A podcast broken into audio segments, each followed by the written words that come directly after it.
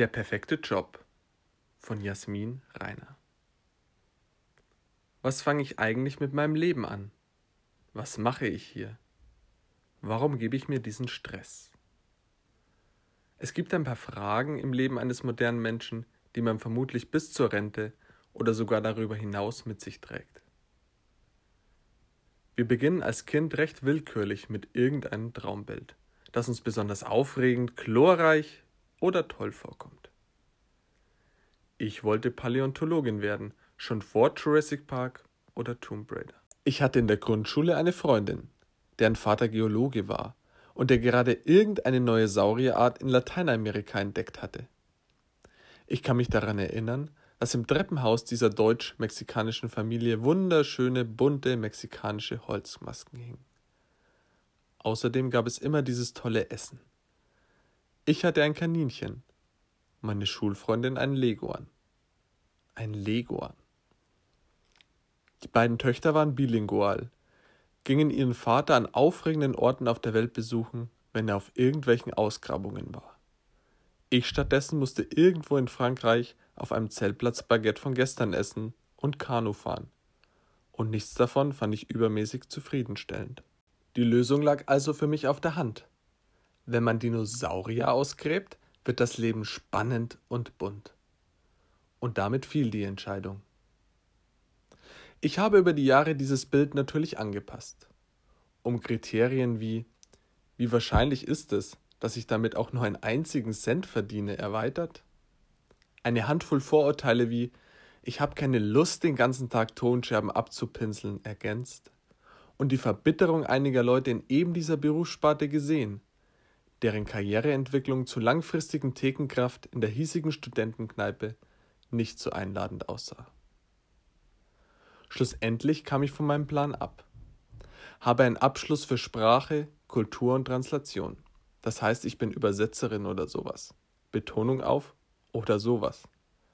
Arbeitete aber selbstständig als Yogalehrerin und Fitnesstrainerin. Brannte dabei ziemlich aus und heute sagt meine E-Mail-Signatur Assistenz der Geschäftsführung. Unter anderem zuständig für Finanzbuchhaltung und Verwaltung. Hallo, roter Faden? Worauf will ich hinaus?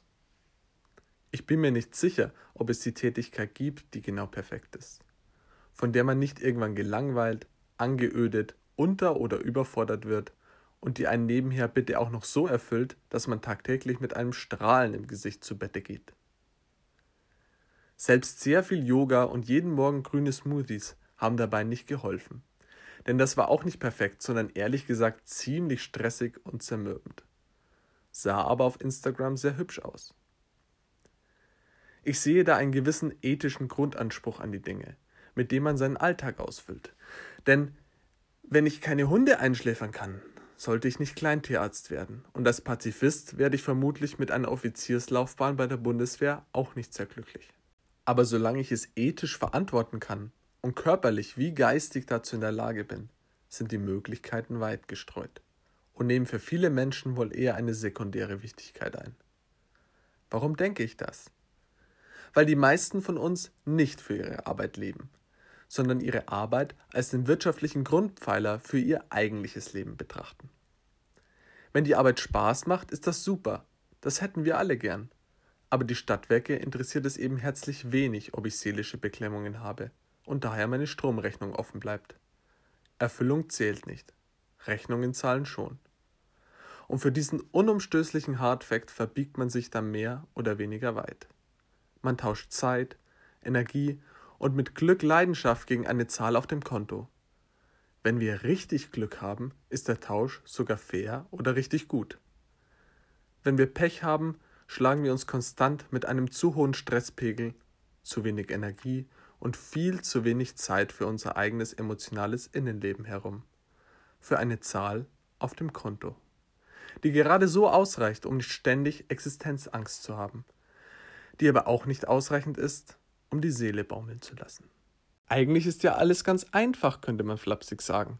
Wir lesen uns zwei Minuten den Klapptext von Maslow durch oder schauen 40 Minuten auf die Bedürfnispyramide. Und dann ist doch sowieso alles klar. Ein kurzer Exkurs.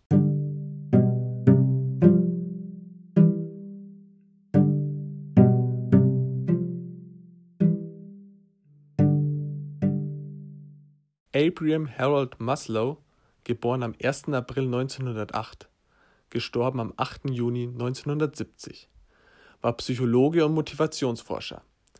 Er schuf eine Bedürfnishierarchie, weil er psychologische Motive ganzheitlich darstellen wollte. Sein wichtigstes Werk, Motivation and Personality, erschien 1954. Lasst uns also einen Blick auf seine Bedürfnispyramide werfen. Das Fundament bildet die Physiologie, sprich Atmung, Nahrung, Wasser, Schlaf, Vitamine, Mineralstoffe und Spurenelemente. Darüber reiht sich die Sicherheit ein. Darunter versteht man Sicherheit im Job, Ressourcen, Geborgenheit, mentale Sicherheit, körperliche Unversehrtheit. Darüber findet man Liebe und Zugehörigkeit, Freundschaft, Familie, sexuelle Intimität. Fast ganz oben findet man die Individualität, den Erfolg, die Unabhängigkeit, die Freiheit, die Selbstbestimmtheit, Wertschätzung, Achtung, Wichtigkeit. Und die Spitze bildet die Selbstverwirklichung. Dort findet man Dinge wie Moral, Kreativität, Spontanität, lösungsorientiert, faktenorientiert, vorurteilsfrei.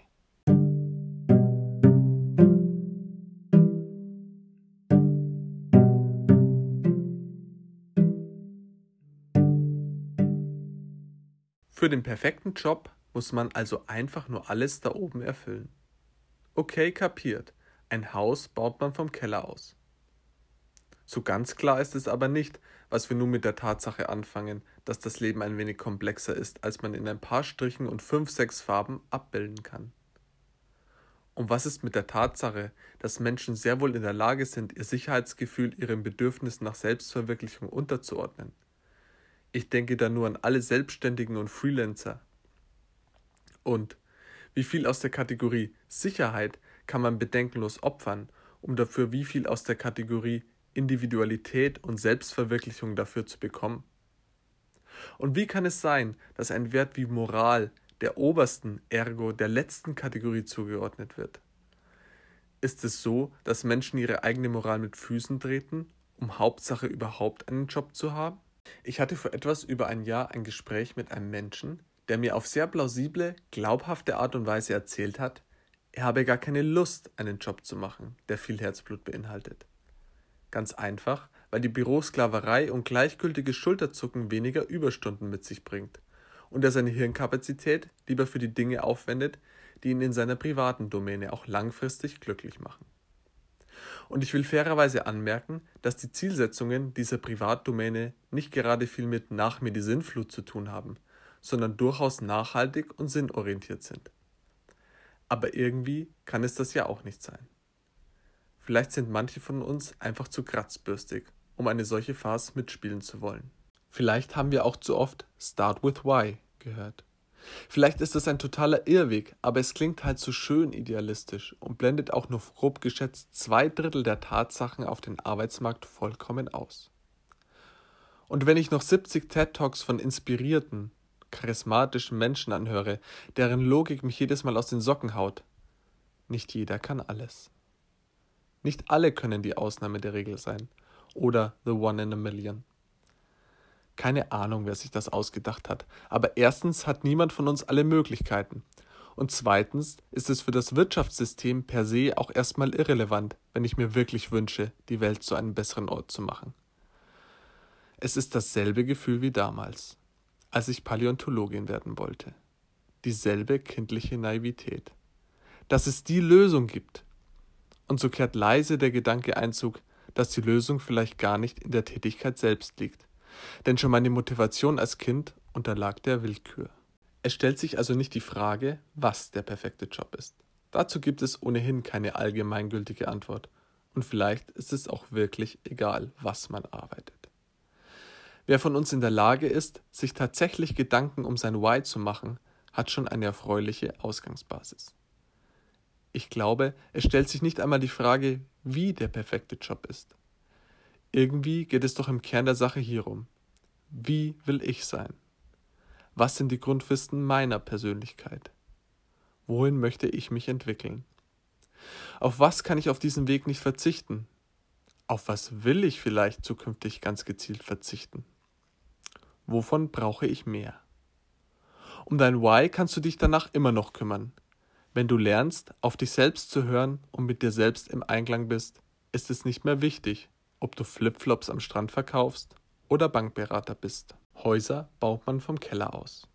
Bevor du darüber nachdenkst, was du tust, könntest du auch klären, wer du eigentlich bist. Welchen Anstrich du deinen Wänden verpasst, kannst du dir überlegen, wenn sie stehen.